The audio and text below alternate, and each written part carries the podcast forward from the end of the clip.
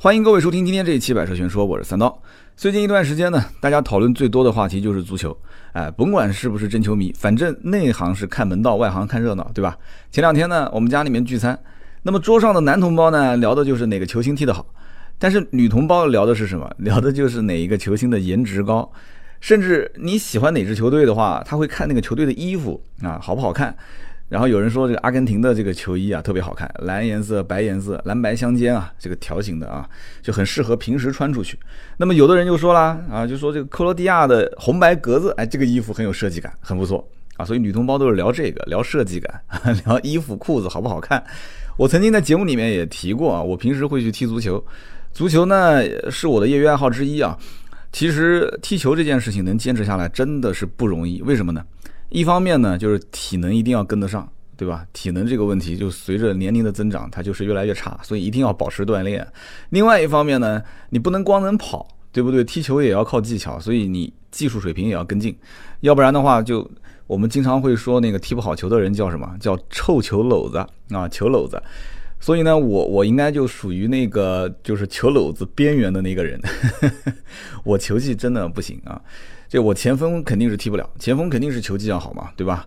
那么我的意识也一般般，意识好的人是踢中场的，所以中场肯定不给我踢。那么我唯一就是能跑，我个人觉得体能方面我还可以啊，所以呢。球队就安排我打边后卫啊！我曾经节目里面也提过，我是踢这个左边后卫这样一个位置。所以说每场球踢下来，我感觉自己像干嘛？我感觉我是像是跑了一场马拉松，球没有碰到几次啊，但是我我依然跑得很开心。为什么呢？因为踢球这件事情是很多人在一起，而且是在这个绿茵场上挥洒汗水，大家互相之间有交流有对抗。就是你每一脚球，你都能牵动着场下或者是场上球员的心。这个时候你会发现，它就算是一场业余的练习赛，啊，但是你输的时候呢，你还是会有些沮丧；你赢了呢，你也会很开心，对吧？所以这个踢球的兄弟们应该听到我这一段还是很有感受的，是不是？有些人呢喜欢踢球，但是有些人可能他就只喜欢看球啊，特别是现场看球。那么只要是球迷呢，肯定有自己支持的球队。在国内啊，看中超的联赛，基本上大家支持的都是自己所在城市的球队。那么好，我就问大家一个问题啊，你说国内第一支职业足球俱乐部是哪一家？哎，我估计很多人就被问住了啊。其实呢，早在一九九三年的时候，中国足球开始实行啊职业化的改革。这个时候可能有人要问啊，哎，中国的足球在一九九三年之前难道不是职业化吗？其实九三年之前呢，球队的球员是。归啊国家的地方体育队建制，那么后来呢？九三年之后就开始新建职业足球俱乐部，就是用雇佣制。一九九三年的十二月十号，上海申花足球俱乐部是中国的第一家完全脱离体委、足协这些政府行政机制的一个职业的足球俱乐部啊。答案就出来了，是上海申花足球队。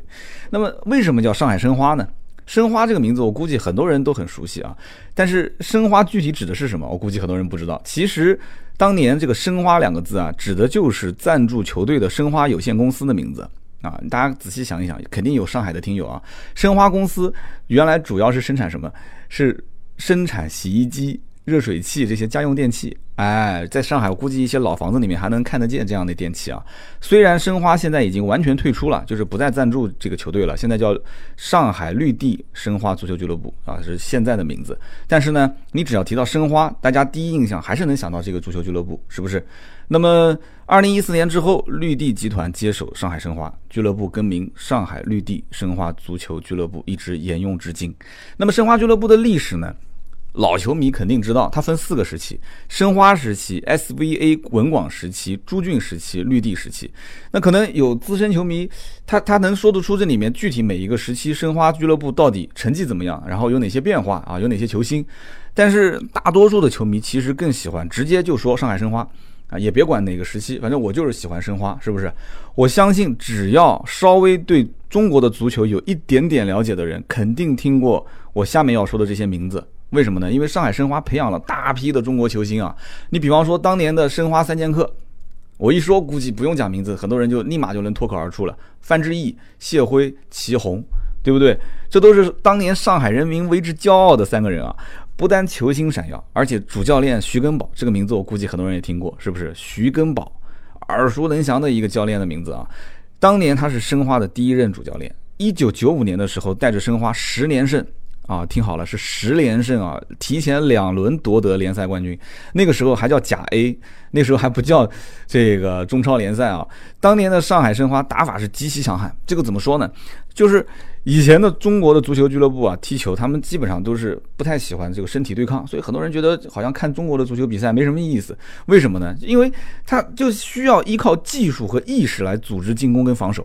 但是当年徐根宝徐主教练他就不是这么认为的，他认为。这个你你不要当这个软脚虾，你一定要抢逼围，所以他当时就提了一个抢逼围的这个概念，也就是说要主动出击，用身体去跟他拼，跟他抢。哎，现在我我在平时踢球的时候，我看到我们场上有这样的一种打法的人，我也挺慌的啊，就很主动啊。其实呢，中国人骨子里面就是有那种畏触性啊，就是害怕这种肢体接触，他不善于接触身体的这种竞技类的体育运动。所以你想一想，为什么就中国很多的一些。非竞技类的，就是说肢体接触的这些比赛都能拿到金牌，而且都很厉害啊。比方说田径啊、赛跑啊、跳水啊、乒乓球啊。但是，哎，你只要是打篮球、踢足球这样的竞技类的肢体接触的，好像就很一般。所以这个情况下，呃，你就会发现国外的球队他就善于用这样的打法啊。所以国内很少有主教练会坚持用这样的一种抢逼围的形式来。主导球队去踢，所以呢，从那个时候开始，申花就频繁的会，呃，请到国外的主教练来带这个球队去打比赛。因此，当年甲 A 联赛，你想一想啊，甲 A 联赛最有名的就是什么？就是连沪之战。什么叫连沪之战？连就是大连，当年应该叫大连实德是吧？大连的俱乐部哇也很厉害。大连是八年获得六次冠军啊，八年六次冠军。申花虽然说，呃，也获得过一次冠军，而且我记得当时甲 A 联赛最后一届的冠军就是申花嘛。但是我为什么一定要提“连沪争霸”这四个字呢？我相信老球迷就不需要再解释了，哇，我就普及一下新球迷或者是不是球迷的人。很简单，你如果看一下上海申花队在大连获得六个赛季冠军的时候，他的成绩，你就知道到底我为什么会这么说了。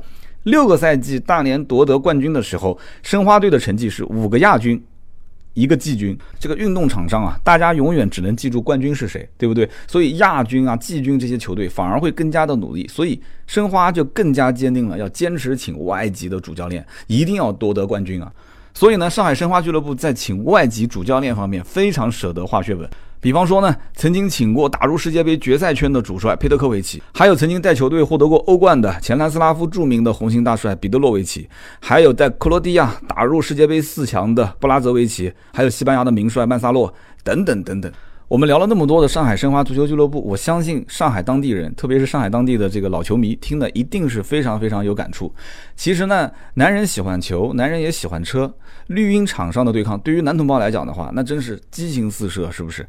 绿色出行的时代，新能源车也是当下最热门的话题。前不久呢，我参加一个活动，很有意思啊，值得跟大家分享一下。这是在上海举办的芝诺申花激情足球之夜。那么当时呢，活动是邀请了申花的球迷，还有就是芝诺六零 H 的车主到现场。先是大家在一起踢了一场足球赛，哎，这很有意思。然后呢，再回到酒吧去看球。上海申花足球队的这个现役球员徐有刚、陶晶在现场跟大家进行了互动。那么当天晚上呢，上海广播电视台的五星体育知名主持人庄凌宇也是现场带大家进行了一个评球。其实这样的活动在上海举办，我觉得是非常有意义的。为什么呢？这就要讲到一款车，就是芝诺的六零 H。这款车是芝诺这个品牌目前的第二款车型。之前的芝诺 EE，我相信有的人也听过啊。这一款新能源车呢很特别，它是采用租赁的商业模式。它并没有正式的对 C 端用户进行销售。那么当时呢，芝诺一亿的这个展厅不是在现在的这个上海品牌展厅，也就是位于上海汽车展厅聚集地的吴中路汽车一条街。那么新展厅是搬到了这个吴中路汽车一条街，地理位置也是比以前更加的优越。而且呢，我相信很多的一些上海的听友啊，他一定知道万象城这个位置还是相当不错的。那么这样的一个位置呢，其实可以给客户啊带来线上到线下的高品质的无忧服务。所以这一次活动呢，是在这个展厅内去举行的，整个展厅的布布置呢也是非常具有科技感跟现代感。那么不管是在上海当地的老百姓，还是说我们全国各地的老百姓，其实都知道一件事情，就是上海的一块车牌，一块车牌照是比黄金还要贵啊！真的是这样的，一块车牌七八万块钱还不一定能买得到，因为它需要拍牌。所以上海老百姓对于新能源车送牌照这件事情是非常非常在意的，这意味着不用再为拍牌照而烦恼。但是新能源车的品质参差不齐，是不是？很多上海的一些老百姓手头上有一个三十万左右的预算，他需要买到一个品质不错、品牌也可以让自己满意的车型。上海老百姓都很会过日子啊，他会算细账啊，都是很会算细账的人。所以，芝诺六零 H 的这款车的出现，很多人就开始关注和研究起来。那么，很多人就想了解一下这个六零 H 到底是什么车？这是芝诺的第二款车型，这个车到底是从哪里来的？那么稍微对宝马了解一点的人，只要一看这个车就明白了，或者说对这个芝诺品牌稍微了解一点的话，其实就知道这里面的相应的关系啊。这个车就六零 H，从里到外其实就是一辆宝马叉一啊。而对于芝诺这个品牌来讲的话，它其实也是华晨宝马公司在中国深度本土化的一个产物，可以这么理解。很多人其实都知道啊，宝马对于造车这件事情是出了名的认真。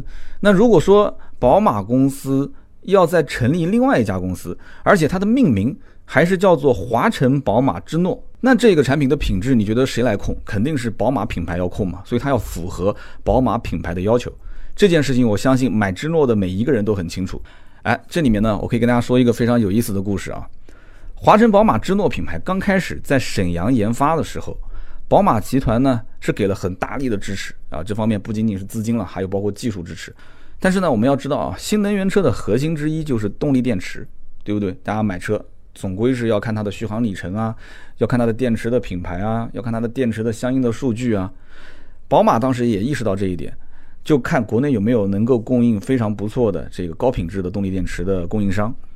但是呢，看了一圈下来，发现就是国内的这个动力电池的供应商啊都不满意，都不符合宝马的要求。那么后来呢，有一家企业啊和宝马一起。一拍即合，他们就建立了符合华晨宝马高品质质量要求的质量管理体系。这个公司叫什么名字呢？叫做宁德时代。我相信，不管是股迷也好，还是对新能源车稍微有所了解的这些听友们也好，肯定听过这个名字。宁德时代现在是非常非常的火，经常是上新闻啊。那么，宁德时代和华晨宝马双方就成立了联合开发团队，并且投入了巨额的开发资金。共同设计开发国际一流的动力电池。那么宁德时代就不用说了，很多人都了解，现在已经是一家独角兽型的企业了。我们可不可以这么说啊？就宁德时代这样的一家企业，它的背后其实华晨宝马之诺这个项目的贡献是功不可没的。那么到了二零一三年的时候，华晨宝马与电池回收领域的专家邦普集团开始了芝诺 EE 动力电池安全处理以及回收的探索。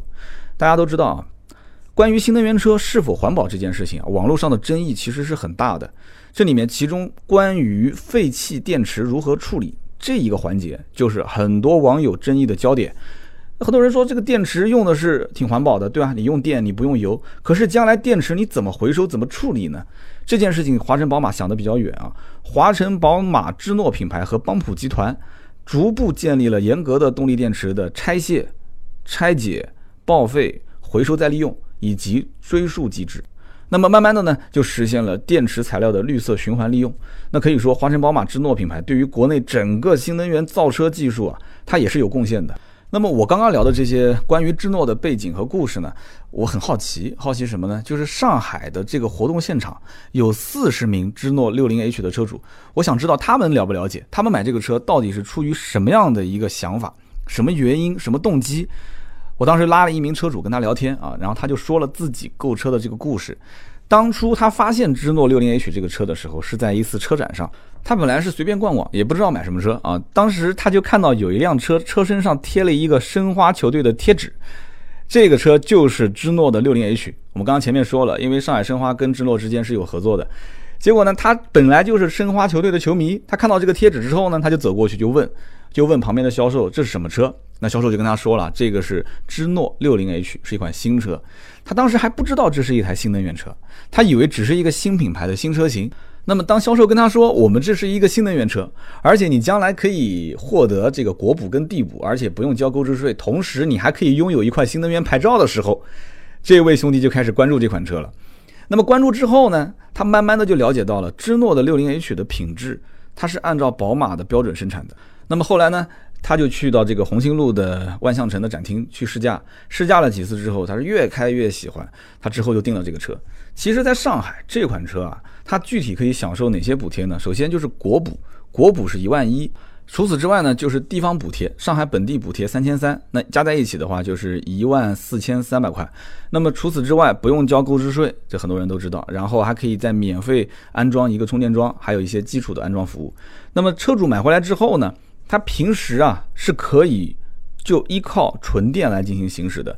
它的纯电的续航里程是六十公里，所以它这个芝诺的名字叫芝诺六零 H。大家可以算一算啊，六十公里的纯电续航里程，大家平时够不够用？你比方说我，我上班跟下班来回的公里数大概在二十公里。像对于我来讲的话，六十公里的纯电续航里程，开个两天充一次电都没什么问题。而在上海的话，基本上选择新能源车的车主，大多数啊充电还是非常方便的，不管是在自己家的小区的车库，还是在公司的停车位上。那么我当时跟这个车主聊天的时候，我问他，我说你还记不记得上次加油是什么时候？然后车主摇摇头说，我真记不得了，一直都是在用电跑。那么车主其实除了对于油耗啊、对于牌照啊这些有一些要求。我问他，我说你其他方面有没有考虑过，有没有什么东西、什么配置是自己比较看重的？他说，我其实对于一个车辆的主动安全配置是非常看重的，比方说自动泊车辅助系统啊、车道偏离预警系统啊、预碰撞报警系统啊这些。其实呢，我也能理解啊，因为不管是买新能源车还是买传统的燃油车。安全这件事情都是大家非常重视的。那么这位车主比来比去，看到了很多的一些其他的竞品车型，也看了今天我们聊的这个芝诺的六零 H，他发现这款车呢，这些系统都是配备的。那么主动安全配置比较齐全，这也是这位车主考虑购买这款车的一个比较重要的因素。那么很多车主呢，买之前必须考虑的配置，我觉得啊，除了纯电出行的方便性、便利性啊，包括它的续航里程以外，像这种主动安全配置啊，还是可以放在自己的一个选购的必选项里面。